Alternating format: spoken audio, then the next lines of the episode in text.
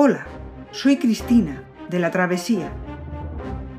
Bienvenido a la versión gratuita del episodio 18 del podcast Filosofía Simplemente. A la vez que se desarrollaba la escuela neoplatónica entre los filósofos paganos del Imperio Romano, Europa entraba en la etapa filosófica medieval. Mientras que en los siglos I y II eran todavía las escuelas paganas las mayoritarias, con neopitagóricos y platónicos, desde el siglo III ya la tendencia se empieza a invertir.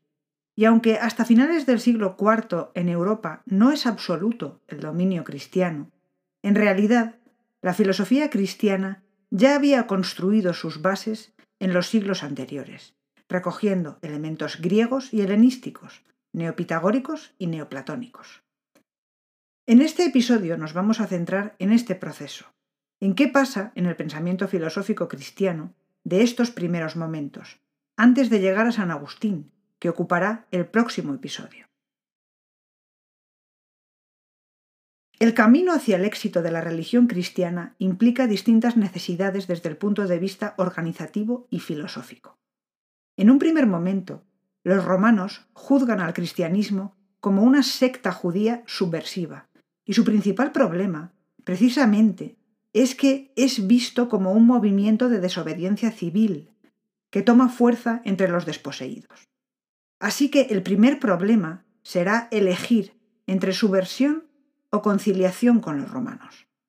San Pablo, ya en su carta a los romanos del año 57, aboga por esta segunda vía, que es la que se acaba imponiendo. Desde mediados del siglo II, el cristianismo salta a capas más acomodadas de la sociedad romana, lo cual le da un fortísimo impulso. Desde mediados del siglo III, su crecimiento es imparable, y en el siglo IV su aceptación y triunfo final implican una mayor necesidad de organización formal. Todo ello tiene un reflejo también en el ámbito filosófico. Los primeros padres de la Iglesia, en un primer momento, deberán dedicarse a defenderla frente a los ataques de los paganos. Para ello quieren argumentar esa fe dar una profundidad a la religión cristiana que sólo podía venir del pensamiento filosófico.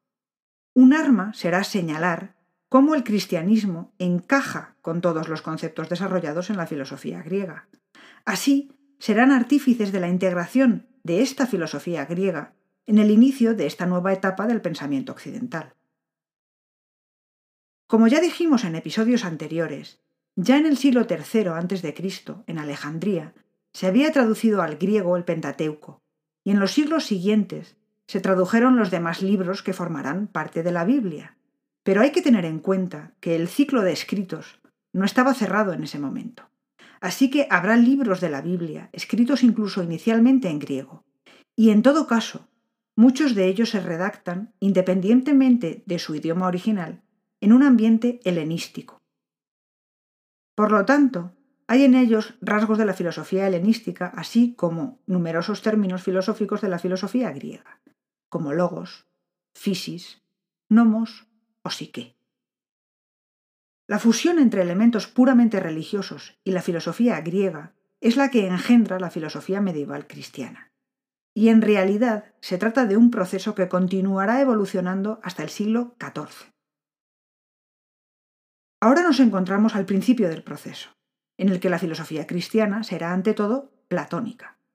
Se integran los conceptos que ya son dominantes en la filosofía del momento, que como vimos en los episodios anteriores eran de tipo místico, basados en conceptos originarios de los pitagóricos y de Platón, que son recogidos y transformados por neopitagóricos y neoplatónicos. En este momento también permanecen algunos elementos que son de origen estoico, pero tal y como los han transformado ya los propios neoplatónicos. Quien queda de momento casi en el olvido es Aristóteles. Hasta el siglo XII no entrará con fuerza la filosofía de Aristóteles en la Europa cristiana, pero eso ya lo veremos más adelante. Ahora concretemos qué elementos pitagóricos, platónicos y estoicos, transformados por neopitagóricos y neoplatónicos, se encuentran en el pensamiento cristiano desde el principio. El dualismo ontológico, es decir, los dos mundos, otorgando una superioridad total al de arriba y considerando a la manera neoplatónica que la materia es despreciable. El dualismo antropológico, es decir, la división entre alma y cuerpo. La teleología trascendente, es decir, la dependencia de este mundo con respecto al otro, y cómo lo material depende de lo espiritual. El concepto de participación. El mundo de abajo es porque participa del de arriba, y será muy importante para San Agustín, que lo recoge en su concepto de gracia divina. El concepto estoico de logos, convertido en una emanación de lo uno por los neoplatónicos, ahora será Dios.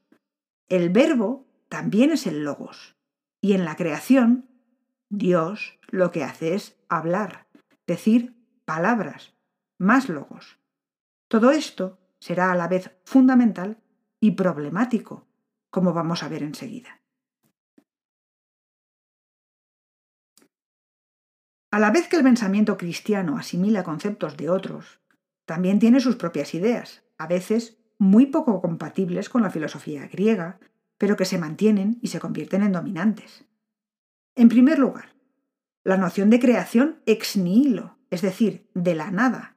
Dios, para los cristianos, es el único ser que ha sido capaz de crear toda una realidad, un mundo poblado por seres, donde antes no había nada.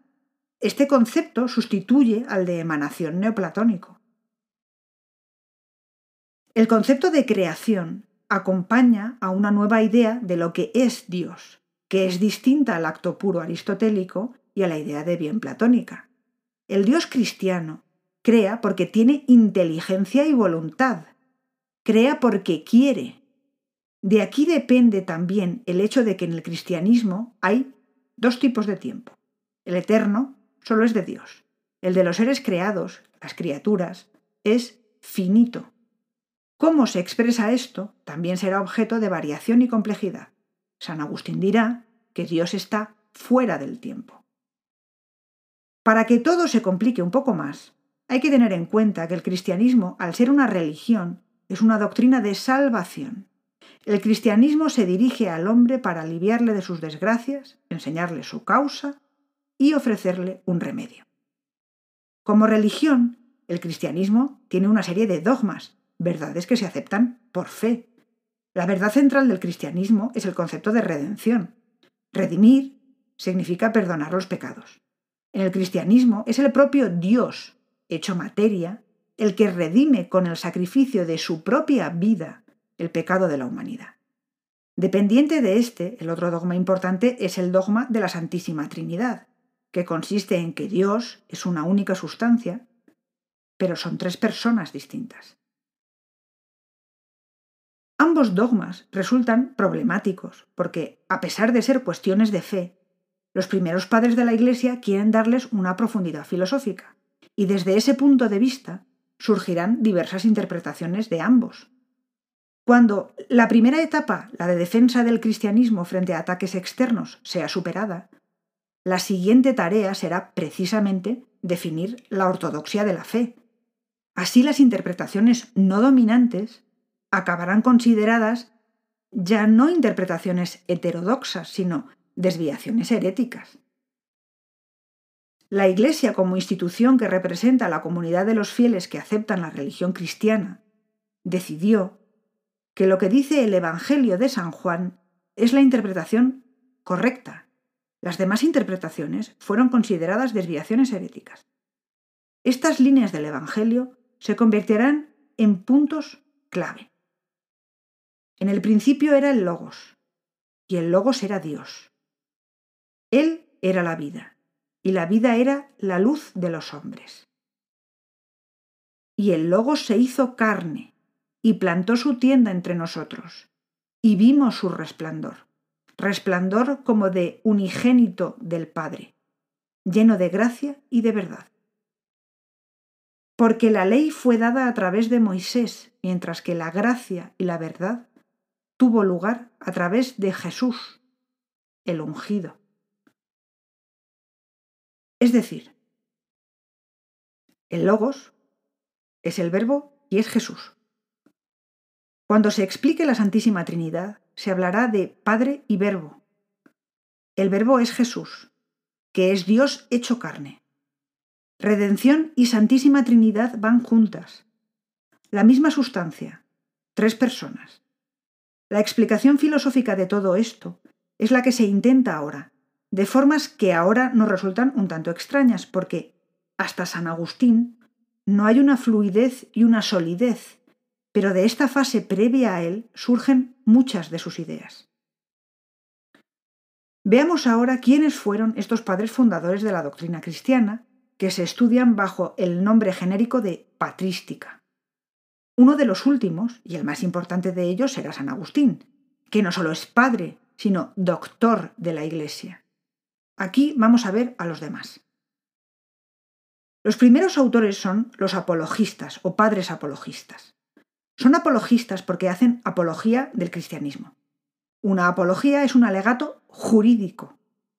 El fin de estos alegatos era obtener de los emperadores romanos el reconocimiento del derecho legal para la existencia de los cristianos. Los apologistas son quienes se enfrentan, en sentido intelectual, a los ataques procedentes de pensadores paganos. Se puede dividir a los apologistas entre griegos y latinos. Entre los griegos destacan figuras como Arístides, Justino, Melitón, Taciano, Atenágoras, Ireneo e Hipólito. En general escribieron contra el gnosticismo, una de las herejías tempranas del cristianismo. La gnosis pretendía sustituir la fe por el conocimiento. Tomó del cristianismo la doctrina de la creación y la salvación y la mezcló con elementos helenísticos. Por ejemplo, tomaron elementos de la filosofía de Filón de Alejandría que estaban en contra de la teoría de la redención, que según ellos no es una decisión de Dios, sino un proceso necesario para regresar a lo uno.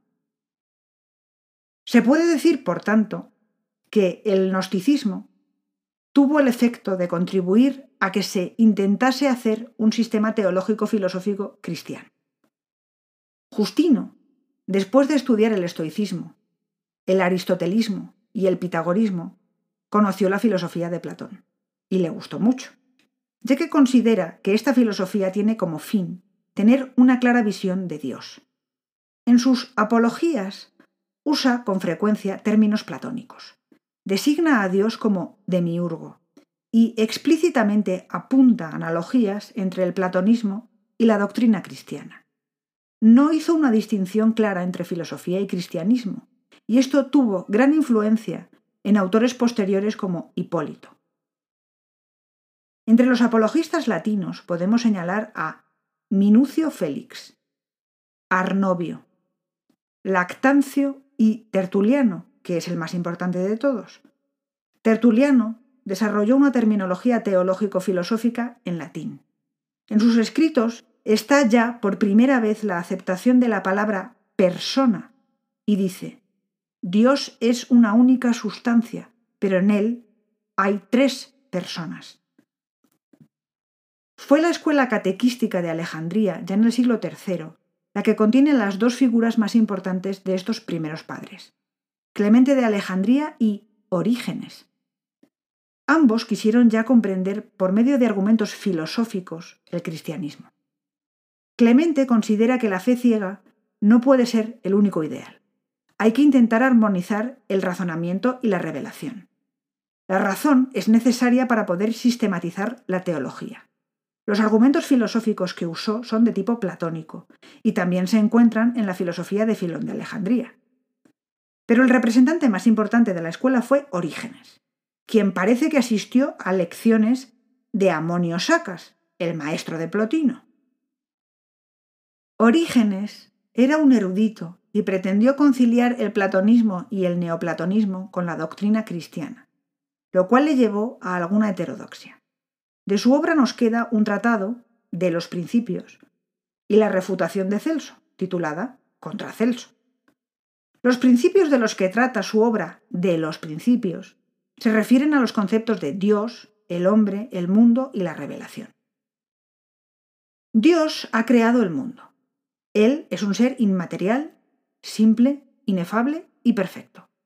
Su naturaleza es inmutable, es uno, aunque en él hay tres personas, el Padre, el Verbo y el Espíritu Santo.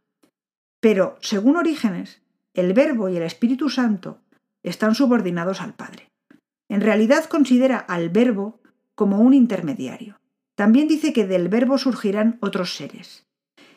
Estos serán las naturalezas racionales, cada una de las cuales está en la misma relación subordinada al Verbo que éste respecto a Dios. Dios crea el mundo de la nada por su Verbo, en el cual están todas las formas vivientes de todos los seres. Pero Dios no puede estar inactivo, ya que es omnipotente, y tiene que manifestar su poder. El mundo ha sido creado desde toda la eternidad y es eternamente producido por la omnipotencia divina. Aunque el mundo es eterno en cuanto al tiempo, es limitado en cuanto al espacio. Porque Dios lo hace todo con una medida y número definidos. Aunque el Génesis atribuye un comienzo al mundo, este es el mundo en el que vivimos, pero este mundo no es el primero. Y habrá otros después de su destrucción final y así indefinidamente. Orígenes habla ya de una jerarquía dentro de los seres espirituales que proceden del verbo. Esto son las criaturas angélicas que van hasta los ángeles menos puros, que regulan los movimientos de los astros y después a los hombres. El alma del hombre está prisionera del cuerpo, pero se liberará de esta prisión. De todas formas, considera un misterio el origen del alma, pero cree, como después lo creerá San Agustín, que la Iglesia nos permite elegir entre o bien que el alma la transmitan los padres, o que la cree Dios en cada momento. El alma se libera del cuerpo mediante el conocimiento partiendo de lo sensible hacia lo inteligible. Las únicas almas que pueden ver la verdad son las iluminadas por la virtud de Dios. Además considera que el hombre es libre y por eso a veces actúa mal. Considera también que para la salvación del hombre es necesario el sacrificio de Dios. En los siglos IV y V hubo también unas figuras griegas y latinas que fundamentalmente trataron problemas teológicos. Dentro de los griegos se encuentra Atanasio, San Gregorio Nacianceno, Eusebio de Césare, Gregorio de Nisa, quien demostró la existencia de Dios basándose en el orden del mundo, y San Juan Damasceno. Gregorio de Nisa considera que los datos de la revelación deben ser aceptados por la fe y no ser el resultado de un razonamiento. Pero a pesar de la superioridad de la fe sobre la razón, cree que si la razón existe, debe ser utilizada. Hay algunas verdades que se pueden razonar, como la existencia de Dios, que se puede probar gracias al orden que hay en el cosmos. Gregorio incluso intentó razonar la Trinidad de personas. Dios debe tener un logos, una palabra, una razón ya que no puede ser menos que el hombre, que también tiene razón y palabra. Pero el logos divino no puede ser algo de duración efímera, debe ser eterno y viviente. La palabra en el hombre es un accidente, pero eso no puede suceder en Dios. En Dios el logos es uno en naturaleza con el Padre, porque no hay sino un solo Dios. La distinción entre el logos y el Padre, la palabra y el hablante, solo es una distinción de relación. Estos intentos de razonar la teología influirán mucho más tarde en figuras como la de San Anselmo de Canterbury en el siglo XI. Otras afirmaciones de Gregorio de Nisa anticipan a San Agustín.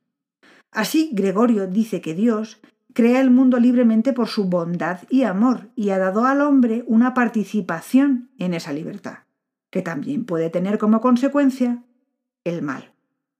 La obra principal de Juan Damasceno fue Fuente de la Sabiduría, en la que hace un esquema de la lógica y la ontología de Aristóteles. Dentro de los latinos se encuentran Ambrosio, Mario Victorino y San Jerónimo, cuya traducción de la Biblia al latín es conocida como la Vulgata.